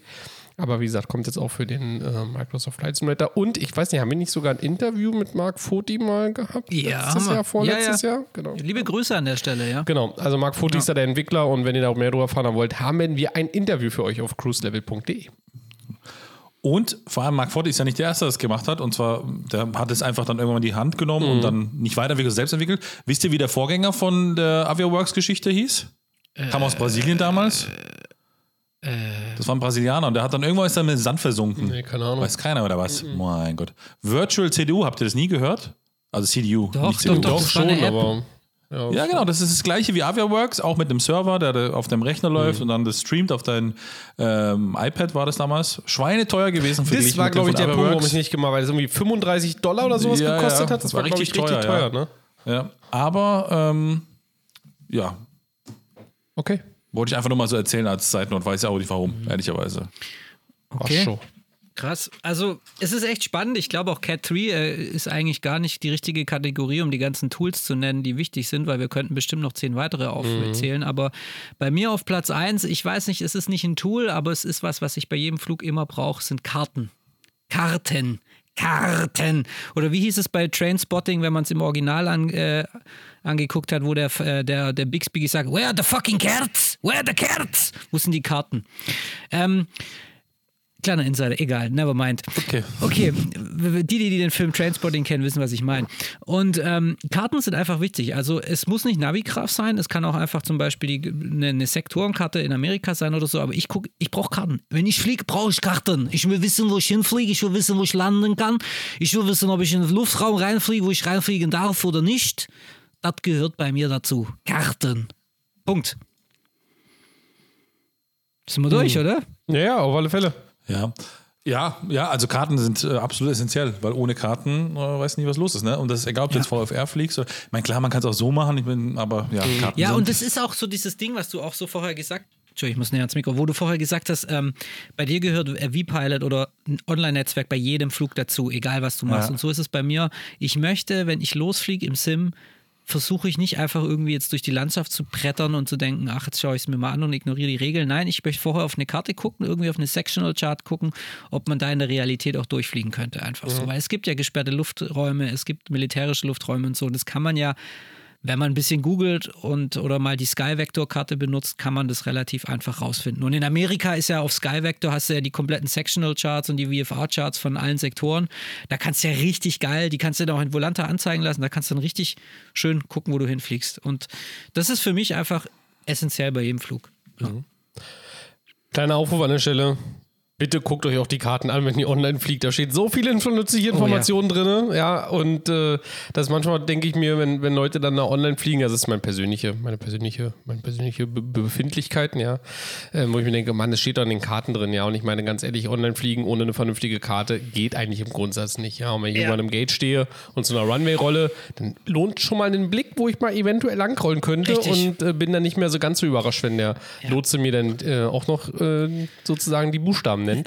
Da, um, ähm. muss ich, da muss ich zustimmen. Also ich habe in den letzten Wochen festgestellt, auch was, dass auf WhatsApp der, Pilot, äh, der Verkehr ganz schön zugenommen hat. Ja. Und das ist ja auch was Schönes. Aber du, also ich glaube, mittlerweile ist auf WhatsApp in Deutschland abends mehr los als im echten Luftraum. Das, da bin ich davon überzeugt. Ja. Oder es ist halt im echten Luftraum besser sortiert oder wie auch immer. Aber es ist echt krass. Und da sind halt schon so ein paar Mäuschen dabei, die einfach sich so ein bisschen, äh, ja, die sich so ein bisschen dadurch äh, zeigen, dass sie halt komplett unvorbereitet dann die, die Sache angehen. Und das ist dann halt auch wieder interessant, weil eigentlich möchte, möchte man schon alle dabei haben, aber manchmal sind dann halt so Jungs, die dann einfach überhaupt gar nicht wissen, was sie zu tun haben und komplett überfordert sind und dann aber in dem Moment dann auch irgendwie trotzdem die Hilfe wollen. Also, ja.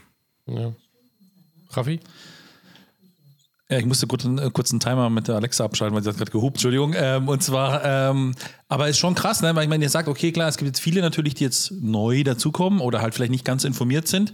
Die stehen ja auch vor, vor einem Berg an, an Add-ons, an Zusätzen, an Möglichkeiten, die es ja vor, als wir angefangen, ich weiß nicht, mit welchem Simulator habt ihr angefangen? Was war so euer erster Simulator, wo ihr wirklich sagen würdet, das war der Simulator, wo ich wirklich geflogen bin, jetzt nicht nochmal kurz angeschmissen und zwei Runden gedreht? 2002. 2004.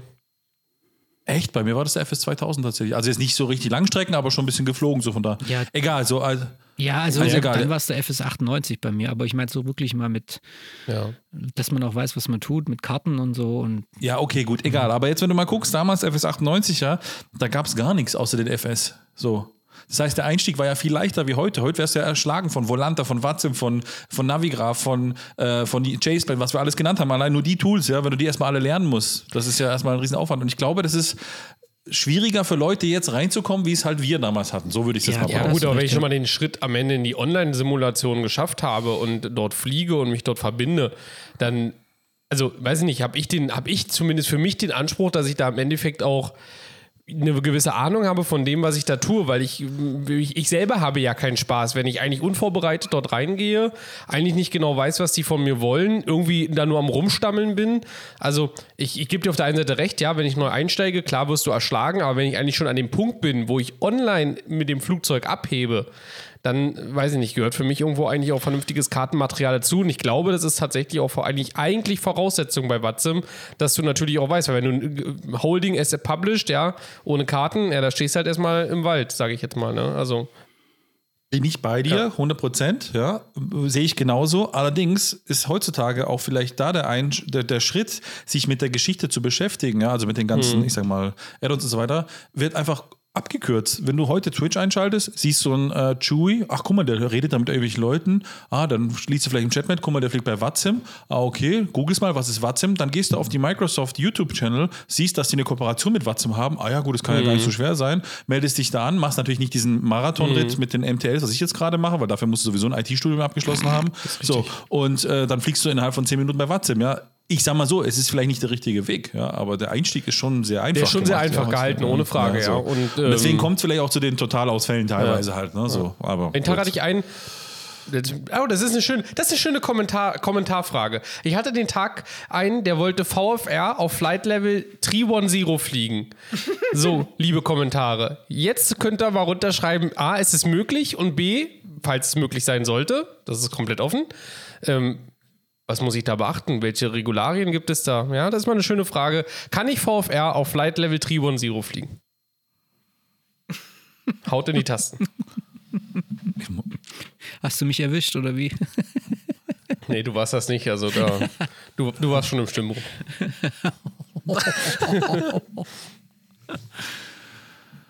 okay. Ja, ich weiß es nicht, aber gut. Ja, unsere Egal, die Kommentare, Frage wir ist werden gut. sehen, ja, wir so, werden es ja. lernen. Die meiste, werden ist, sehen, so. meiste ist, noch nicht vom Himmel, ist noch nicht vom Himmel gefallen und deswegen. Das, das, ja. das stimmt. Also jeder fängt mal an, aber wie gesagt, so ein bisschen, meine, ganz ehrlich, ja, ich habe damit, ich habe damit angefangen vor zwei Jahren. Ich habe mir halt eben schön die Phrasiologie ausgedruckt, habe mich hingesetzt, habe mich ein bisschen vorbereitet, habe zugehört und ganz ehrlich, ja, das ist jetzt echt nicht zu viel verlangt und es Ne, du wirst auch nicht gesteinigt. Ich weiß noch in Berlin, ja, da, hab ich, da war ich, mein zweiter oder dritter Flug. Ja, da stand ich am Gate und wollte eigentlich wieder losfliegen und habe erstmal die Taxi Clearance requested, obwohl ich noch am Gate stand. Ja, und dann kam dieser nette Berliner Akzent. Was meinst du, willst du nicht erstmal Pushback und Startup Clearance clearen, bevor du hier mit dem Taxi anfängst? wa? Also in die Richtung. Ja, aber das, das nimmt dir halt auch keiner übel, ja. Aber wenn du halt irgendwie so komplett null, ja, also das finde ich geht halt auch nicht, ja. Also, meine Meinung. Ja. Naja, okay. Einzelfälle. Weiter, Egal. Jungs. Gut, ähm, ich sag mal so, ähm, unsere Zeit rennt, aber ich würd, weiß nicht, wollen wir noch das Thema Hardware ansprechen, nochmal ganz kurz so ein bisschen anschneiden? Ja, komm. Bevor wir ins Quiz gehen? Ja. Ähm, also, Thema Hardware ist letzten Endes, äh, wahrscheinlich hat sich jeder damit beschäftigt. Das ist eine Sache, die uns jetzt seit ja, Corona beschäftigt. Davor waren es noch vor Corona die bösen Miner, ja, die uns also dann Kryptowährungen, die Grafikkarten äh, weggekauft haben. Ähm, wenn ich mir jetzt so eine ähm, 6800 XT kaufen möchte von AMD, was so State of the Art ist, was zahle ich denn dafür gerade so zur Zeit? Tausi. 1000, 1300, Tausender, 1200. ja, so. Also das heißt, du zahlst einen Tausender momentan für eine Grafikkarte, um, ich sag mal, State of the Art zu haben. Wir waren es ja eigentlich gewohnt, zumindest so geht es mir, ich weiß nicht, wie es euch geht, ähm, dass man, wenn man für eine Grafikkarte für eine gute, vernünftige 6 vom Jahr 700 mit Schmerz noch 800 Euro ausgegeben hat. Ja? Und heute gibst du für mittlere Oberklasse, man darf nicht vergessen, klar, die Rechenleistung ist natürlich das Zehnfache, wie es früher war, das ist aber immer so gewesen, aber heute müsst du für obere, mittlere, mittlere Oberklasse, musst du halt einen Tausender ausgeben. Ich finde das schon heftig. Ja, wobei ich tatsächlich sagen muss, ich habe ja eine 2080 bei mir im Rechner, also eine ganz normale, keine TI, nicht was, ja, gerade als sie frisch rauskam. Ähm, und ich habe, glaube ich, bei. Keine Ahnung, was ich mir gekauft habe. Ich glaube, ich habe damals 980 dafür bezahlt tatsächlich. Ich kam aber auch von einer 670 äh, äh, GTX oder was das war. Also bei mir war echt mal ein Upgrade fertig, ja. Das ging nicht anders. Aber auch da, und das ist jetzt, ich habe die jetzt, glaube ich, seit, lass mich lügen, seit drei oder vier Jahren, also seitdem die rauskamen. Ich habe die wirklich kurz nachdem die rauskamen, habe ich die gekauft. Und auch da habe ich 980 Euro gezahlt, ja. Und da war noch nichts mit Knappheit oder irgendwas. Aber das war Ja, wahrscheinlich einmal der Early damals- Adopter Preis oder sowas. Und ich habe die Richtig. RTX, diese Raytracing-Technologie natürlich damit auch mitfinanziert, ja. Du hast ja aber damals das Topmodell gekauft von der Grafikkarte. Ja, so. korrekt. Also das darf man nicht vergessen. Ne? So, und heute ist es nicht ein Topmodell, was du für 1000 Euro Das bekommst. stimmt, Wenn ja. du nämlich ein Topmodell kaufen möchtest, dann zahlst du halt 2000 Euro. Mittlerweile finde ich nicht mehr ganz so krass. Ja? Aber wenn du die 3090 kaufen wolltest, die war ja zeitweise für über 2000 Euro verfügbar nur. Ne? So. Ja, die Ähm, das Nvidia-Karten sind pervers teuer. sind ja. richtig Nvidia, teuer, genau. Also ich rede von Nvidia 3090. Ja. Ich meine, die sind natürlich top-notch mit gefühlt 40.000 Gigabyte RAM ja, und hier und alles. Ähm, Aber am Ende ist es. Aber jetzt wird es günstiger. Ja, oder beziehungsweise die Verfügbarkeit wird besser. Und ich habe dazu einen Beitrag gelesen und das könnt ihr vielleicht ergänzen oder verneinen. Äh, Nicht einen Beitrag gelesen von einem YouTuber. Ähm, ich kann den, wir müssen mal raussuchen, vielleicht kann man den verlinken. Ist ein deutscher YouTuber, ganz cool eigentlich. Und der hat das so ein bisschen erklärt, wie das halt so war mit der ganzen Preisgestaltung. Der hat gesagt, eigentlich, wenn man Hardware kaufen möchte, ist jetzt kein guter Zeitpunkt. Es ist normalerweise immer der beste Zeitpunkt im Jahr. Früher ist immer super, weil ein Weihnachtsgeschäft für Ende Ende ist. Ja, viele Händler bleiben auf ihren Lagerbeständen liegen und dann verkaufen sie es für günstiger. Er hat aber gesagt, man sollte noch warten bis im Mai, Schrägstrich, spätestens Juni, also was eigentlich sehr spät ist. Aber aufgrund dessen, weil eben der Marktpreis so hoch war von den ganzen Hardware-Geschichten, egal ob Grafikkarten, CPUs, whatever, ja, so, haben sich viele Verkäufer damals eingekauft, wie die Weltmeister, um es natürlich zu den hohen Margen, die es damals gab, die zu verkaufen im Weihnachtsgeschäft. Dadurch aber, dass die Preise so hoch waren, wurde nicht so viel gekauft, wie es normalerweise üblich ist. Und deswegen ist es so, dass angeblich jetzt sehr viele Händler auf ihrer Lagerware oder Bestandsware liegen bleiben. So, das ist das eine, also der eine Teil, sage ich jetzt mal. Ne? Und deswegen also, was ja normaler Zyklus ist, die Preise deswegen runtergehen. Aber die Nachlieferbarkeit von, ich sag mal, Chips und Co. Ja, wird zwar immer noch nicht unbedingt super, ja, wird aber besser letzten Endes. Ja. Das heißt, es kommen jetzt wieder neue Produkte auf den Markt. Und damit bleiben eigentlich die alten nur noch übrig zu viel erhöhten Preisen. Deswegen gibt es teilweise jetzt Händler, die ihre Hardware unterm Einkaufspreis verkaufen, einfach um sie loszuwerden. Und er meinte, das ist jetzt gerade so eine Entwicklung, die geht so runter. Das kann man auch gucken, wenn man auf Geizhalt oder idealo.de schaut. Da sieht man so einen Grafikpfad, wie es runtergeht. Und das geht tatsächlich seit Dezember stetig runter oder seit Anfang des Jahres. Und er meinte, so ist seine Empfehlung, der Sweet Spot wäre nicht jetzt kaufen, wir werden jetzt natürlich alle kaufen, dann sind wir eigentlich blöd. Weil dann bleibt der Preis stabil, sondern einfach nochmal warten, bis er noch weiter fällt. Und dieser Low Point sollte irgendwo in Richtung Mai, Juni sein, anscheinend. so ist zumindest die Empfehlung. Also kann ich nur bestätigen, weil ich habe in meinem Mind Factory, ohne jetzt Werbung zu machen, Alternate, gibt ja viele andere Shops auch, aber ich habe in meinem Mind Factory Konto habe ich gerade eine, ähm, eine, ähm, eine AMD äh, Ryzen CPU drin, Lidl, genau, ja, Kaufland, Dena, Obi. Teddy, Ähm, Kick. Kick. Kick, ja. ähm, habe ich gerade eine äh, Ryzen CPU drin und ein Motherboard. Und äh, jedes Mal, wenn ich mich einlogge, um nachzugucken, habe ich immer eine Nachricht drin, ihr Warenkorb wurde reduziert, ja, und es ist die CPU wieder günstiger geworden und wieder günstiger geworden und wieder günstiger geworden. Also von daher stimmt es auch meine Beobachtung. Aber es ist ja eigentlich spannend, weil ja eigentlich diese Lieferengpässe waren und diese Halbleiterthematik und die ja eigentlich immer noch Ja, ja, immer die noch Märkte andauern, ja. domin- dominiert, aber äh, spannend. Aber auch, Gut, die, also- aber auch die Hardware beim Flugsimulation, also zum Beispiel hier der Honeycomb und so weiter, ist aktuell eigentlich auch gut lieferbar, egal wo du guckst. Stimmt, Da sind überall ja. Bestände drin. Ja, also anscheinend sind die Halbleiter wieder, also das war ja durch Corona bedingt in erster Linie. Und ähm, Corona ist ja ein bisschen anders wie hier, zum Beispiel im asiatischen Raum, fast schon seit einem Jahr keine Geschichte mehr. Jetzt übertrieben gesagt, ja. ob das jetzt wirklich Geschichte ist oder nicht, aber zumindest politisch gesehen keine Geschichte mehr. Und deswegen holt der Markt das jetzt nach. Und es dauert aber immer so ein halbes Jahr, bis es so rüberschwappt. Ja? So, das heißt, jetzt kommen langsam die Produkte an. Ja? Und dann, wenn sie aber hier ankommen, die Produkte, dann dauert es auch natürlich ein bisschen, bis natürlich die sich dann auch verkaufen und so weiter und dann die Lagerbestände wieder gefüllt sind. Und er meinte halt so, Mai, Juni ist der Sweet Spot. Ähm, und dann ist man wieder, dann kommt wieder der Punkt, weil dann wieder eine neue Generation kommt. Ist ja immer so. Im Sommer werden ja immer viele neue Produkte vorgestellt Richtung Herbst. Ja? Und dann ist wieder, der, dann ist wieder die, die, der Punkt, wo es dann wieder kippt, wo du sagst, okay, gut, möchte ich jetzt noch eine alte Hardware kaufen Ja. oder setze ich dann wieder auf die neue? Ne? Das ist dann wieder das, das übliche Spiel, sage ich jetzt mal. Aber ich ne? meine, es ist auch gut, dass sie jetzt Halbleiter nehmen und nicht Vollleiter, dann würde es ja noch länger dauern. Ist richtig, ja. Dann nur die Hälfte. Warte kurz. So, Jawohl. danke. Nee, also letzten Endes äh, muss man mal überlegen, jeder für sich selbst entscheiden. Ich für meinen Teil denke mir, okay, es war immer üblich, es war immer üblich, die UVP, zum Beispiel bei der 6800 XT, war glaube ich 799 Euro und es war immer üblich, dass die UVP, du konntest davon nach einem, nach einem halben Jahr 10, 20 Prozent abziehen und dann hast du es für den Preis. Das war für mich so als, als äh, äh, Consumer, ja, war das für mich eingesperrt. Und ich sehe jetzt halt nicht ein, dass jetzt der UVP mal 100 auf einmal Prozent gestiegen ist, was ja da teilweise war. Der 6800 XT war ja irgendwo für 1500 zu kaufen. Und deswegen, ich habe mir jetzt vorgenommen, ich kaufe die 6800 XT, wenn es die jetzt werden sollte oder egal welche Grafikkarte, erst dann, wenn sie beim UVP-Preis angekommen ist. Ja, so. Und ähm, selbst wenn du jetzt eine 6800 XT, klar, irgendwann ist sie nicht mehr lieferbar, ja, aber selbst wenn du die jetzt Ende diesen Jahres kaufen würdest, wo dann vielleicht schon die neue Generation raus ist, ja, hast du immer noch eine Grafikkarte, die dir auf jeden Fall für die nächsten fünf, sechs Jahre locker reicht. Das würde ich jetzt mal so als Laie behaupten. Korrekt. Julius, du bist so andenklich, so, so nachdenklich irgendwie du. Ich, ja, ihr habt das wunderbar eingeordnet, wie Netzer und Delling damals nach jedem Fußballspiel. Also das war perfekt. Ja, Gut. Sieht's aus mit einem kleinen Quiz, Ja, mal Freunde? Ich warte schon die ganze Zeit ja drauf. Julius ist schon, ist schon heiß. Dann leg mal los.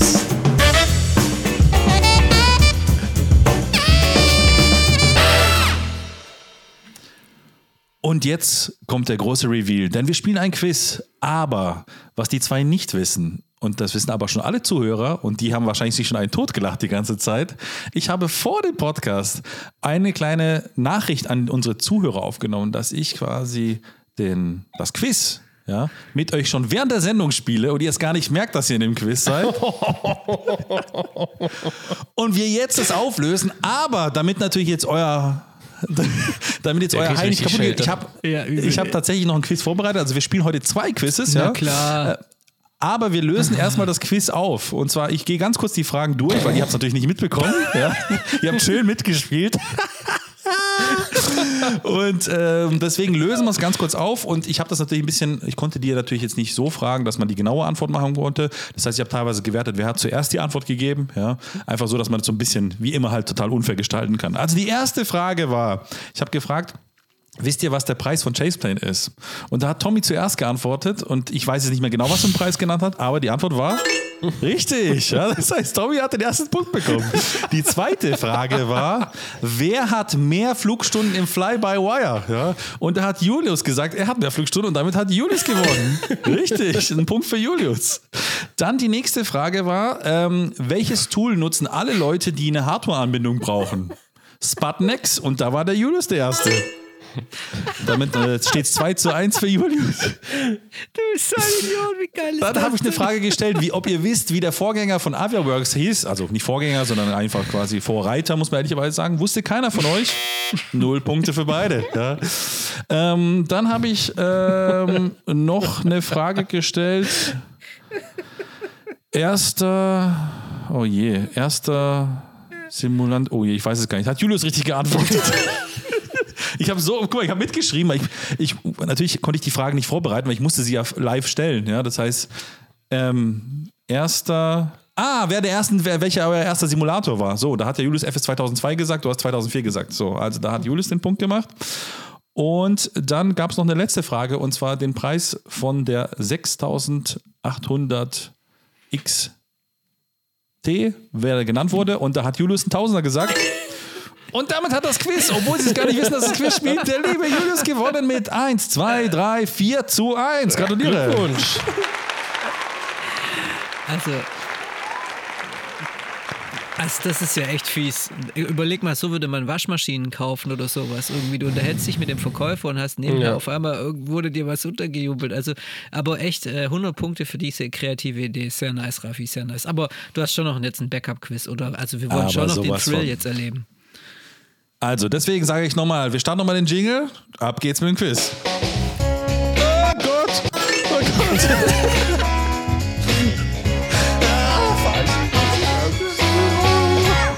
Egal, du darfst doch mal kommen. Okay, ich versuch's nochmal. Ich muss jetzt noch warten, bis der Song zu Ende ist. So, los geht's.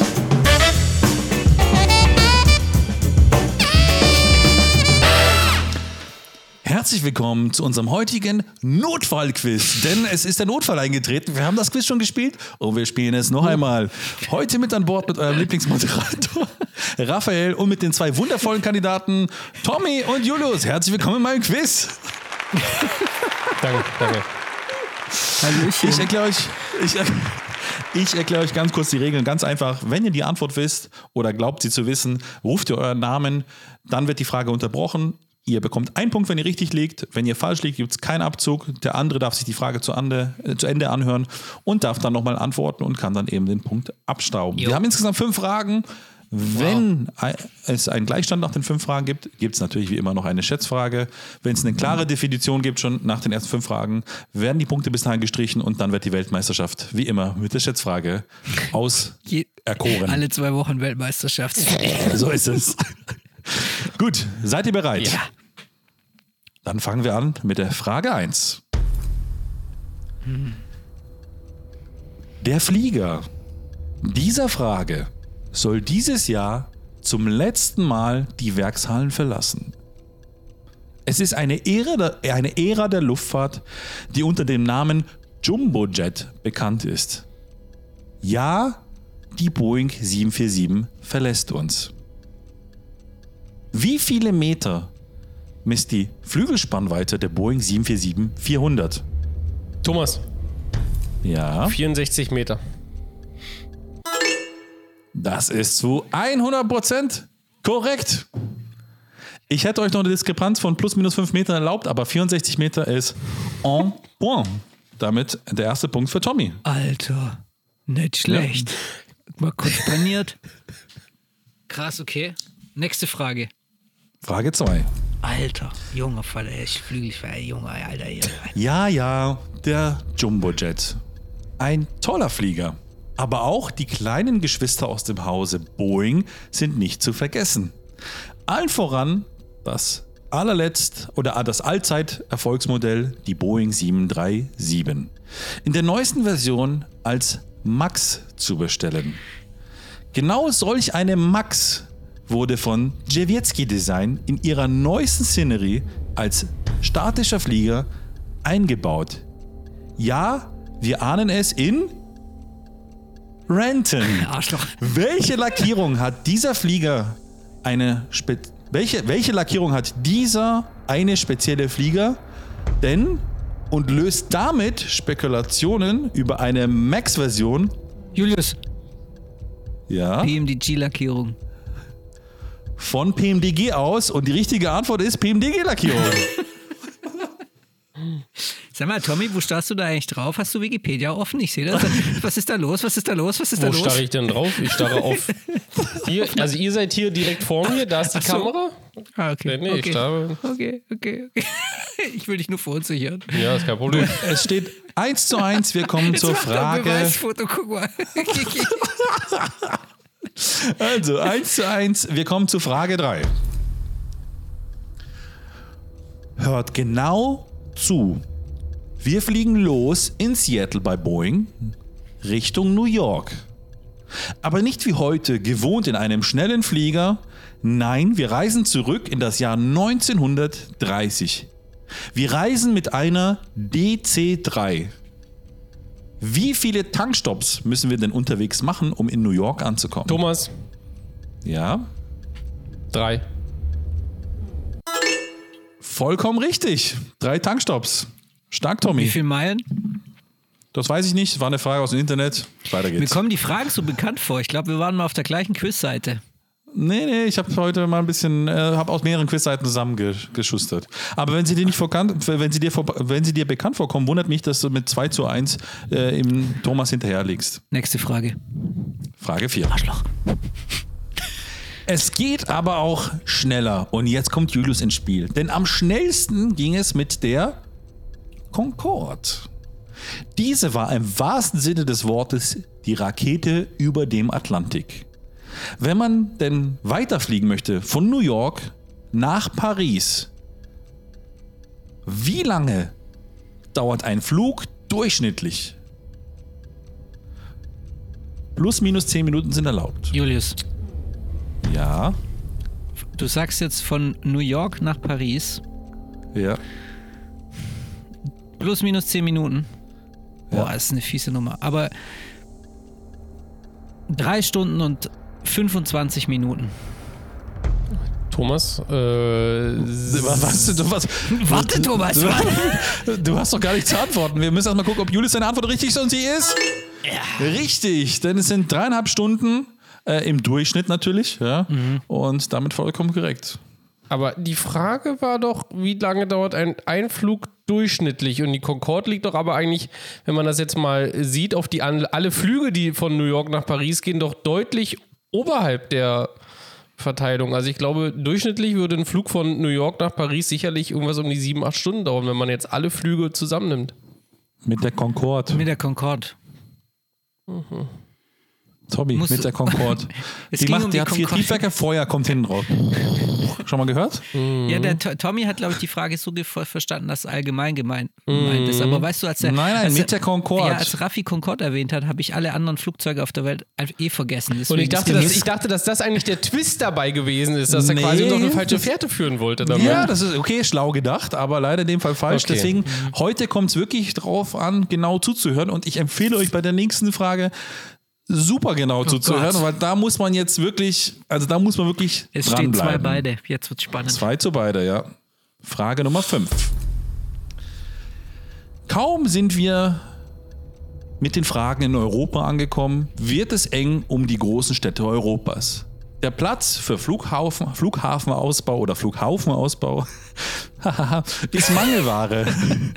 Und deshalb setzen besonders große Städte auf mehrere Flughäfen. Zum Beispiel in Paris oder ehemals Berlin oder aber auch in London.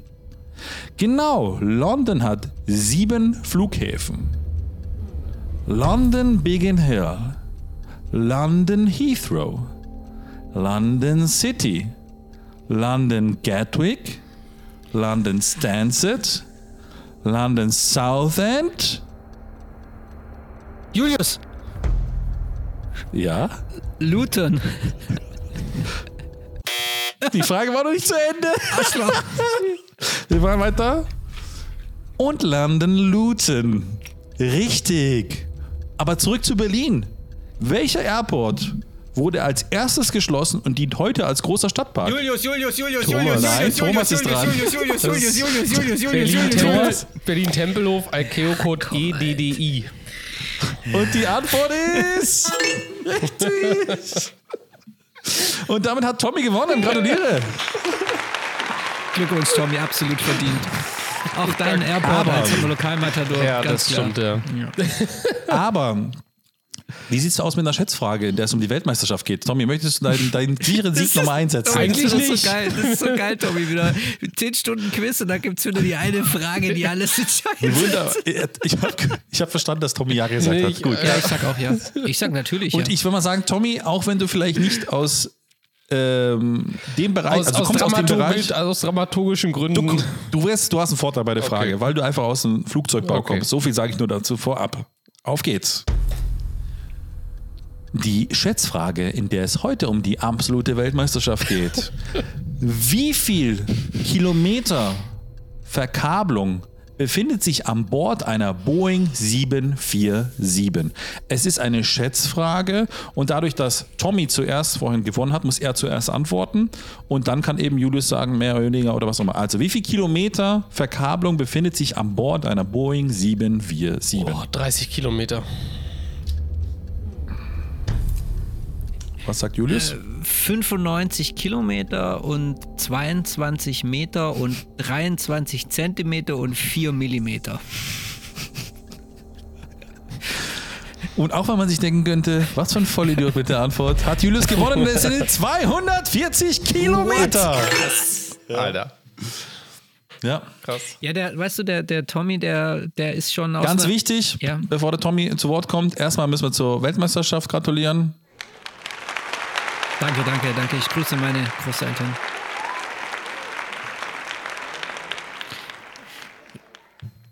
Ja, der Tommy, weißt du, der Tommy ist schon eine neue Art und Weise der, der Flugzeugkonstruktion gewohnt. Da braucht man nicht mehr so viel Kabel. Ich war erstaunt, 240 Kilometer finde ich heftig. Hätte heftig, ich nie ja. Gedacht. heftig, ja. Also ich hätte gesagt, also vielleicht ein bisschen mehr wie Tommy, 30 hätte ich jetzt nicht gesagt, aber so 100 wäre ich auch gewesen, aber 240 ist schon, puh. Überleg mal, fast, äh, so fast Berlin-Hannover. Also Berlin-Braunschweig kriegst du damit locker hin, glaube ich. Ja, dann kannst du ein Kabel ziehen, dann ein Stücke schneiden, zusammenlöten und dann Ja. hast du schon eine Boeing fertig. Ja. Nee, Hammer, ja. Das denkt man gar nicht. Ja, gut, auf der anderen Seite, ich meine, A, die Dinger sind halt einfach lang, ja. Wenn du schon mal von vorne nach hinten zieht, hast du ja schon mal einfach, ich sag mal, wenn du das so einen Kabelbaum hast, ja, dann von links nach rechts, dann hast du es ja auch in der Regel dann irgendwie so doppelt und dreifach, ja. Stimmt, ja. Ja, ja okay, ja, ja, ja. Cool. Okay, also schönes Quiz. Also nochmal, ich glaube, das eigentliche Quiz hat der Raffi gewonnen, einfach für diese Kreativität Das und stimmt, das wieder ja. umzujubeln. Das ist echt eine sehr, sehr geile Idee. Weil, ähm, äh, nochmal an die Podcast-Hörer, es war nämlich so, der Raffi drückt nämlich am Anfang immer auf Start und lässt, lässt die Musik laufen. Und dann hat er, und dann unterhalten wir uns schon ein bisschen. Manchmal bekommt ihr das zu hören, manchmal bekommt ihr das nicht zu hören. Und dann haben wir gerade gesehen, wie der Raffi am Anfang irgendwas ins Mikro gesprochen hat. Und wir haben es aber nicht mitbekommen. Und wir haben irgendwie gedacht, was ist denn jetzt los? Und da muss ich jetzt auch mal so ein kleines Easter Egg oder so eine kleine äh, Blick hinter die Kulissen. Normal ist es so, dass der Raffi mir oft immer am Anfang noch Botschaften einspricht, die ich dann beim Schneiden zu hören bekomme. Irgendwie, ich, ich, also so kleine Beleidigungen oder kleine Liebkosungen. Und da dachte ich, jetzt nimmt er mir wieder eine große Beleidigung auf. Aber das ist das für dieses, also es ist ja für dieses Quiz jetzt kam, das ist ja, das muss ich jetzt dann richtig reinschneiden. Ne? Also das, das bin ich mal gespannt, was du mir gleich rüberschickst. Also Gut. stark. Ey Jungs, es ist eine Stunde 16 auf meiner Uhr. Ja. Ähm, ich glaube, wir machen heute einen Knopf hin. Es war eine sehr bunte Folge, hat Bock gemacht. Danke für ein tolles Quiz. Lasst uns in der, in der Kommentarspalte wissen nochmal, denkt an diese WFA-Frage, was ihr dazu wisst, ob das legitim ist oder nicht. Schreibt uns auch mal, was für euch so essentiell ist, wenn ihr irgendwie den Simulator benutzt. Und ähm, in zwei Wochen hören wir uns wieder mit Gast oder ohne Gast, werden wir noch entscheiden. Wir, sind, wir haben im Moment mehrere Eisen im Feuer oder wie sagt man da? Boden auf Ja. der Platte oder so. Spiegeleier in der Pfanne. Ja. Mehrere Pferde im Stall.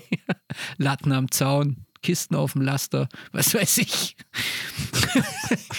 genau. Und ähm, genau, und dann geht es gerade so weiter. Also es, es kommt noch eine spannende Zeit. Ähm, mein Name ist Julius. Ähm, vielen lieben Dank, Raphael. Sehr gerne, bis zum nächsten Mal. Vielen lieben Dank, Tommy. Gratulation. ja, vielen Dank und äh, eine schöne Woche an unsere Zuhörer. Und das war die Simulanten, euer Auf cruiselevel.de Wiedersehen. Podcast für Flugsimulation, Episode 39. Ciao, ciao. HDGDL. Wir sehen uns auf der Hero. Ja, spätestens dann. Und schönen Gruß an die Söhne vom Jürgen, ein Podcast-Hörer Oh ja. von uns. Ja, ganz Und liebe die Grüße. summen immer mit mit unserem Lied. Deswegen Genau. geht's alle. Ba, ba, ba.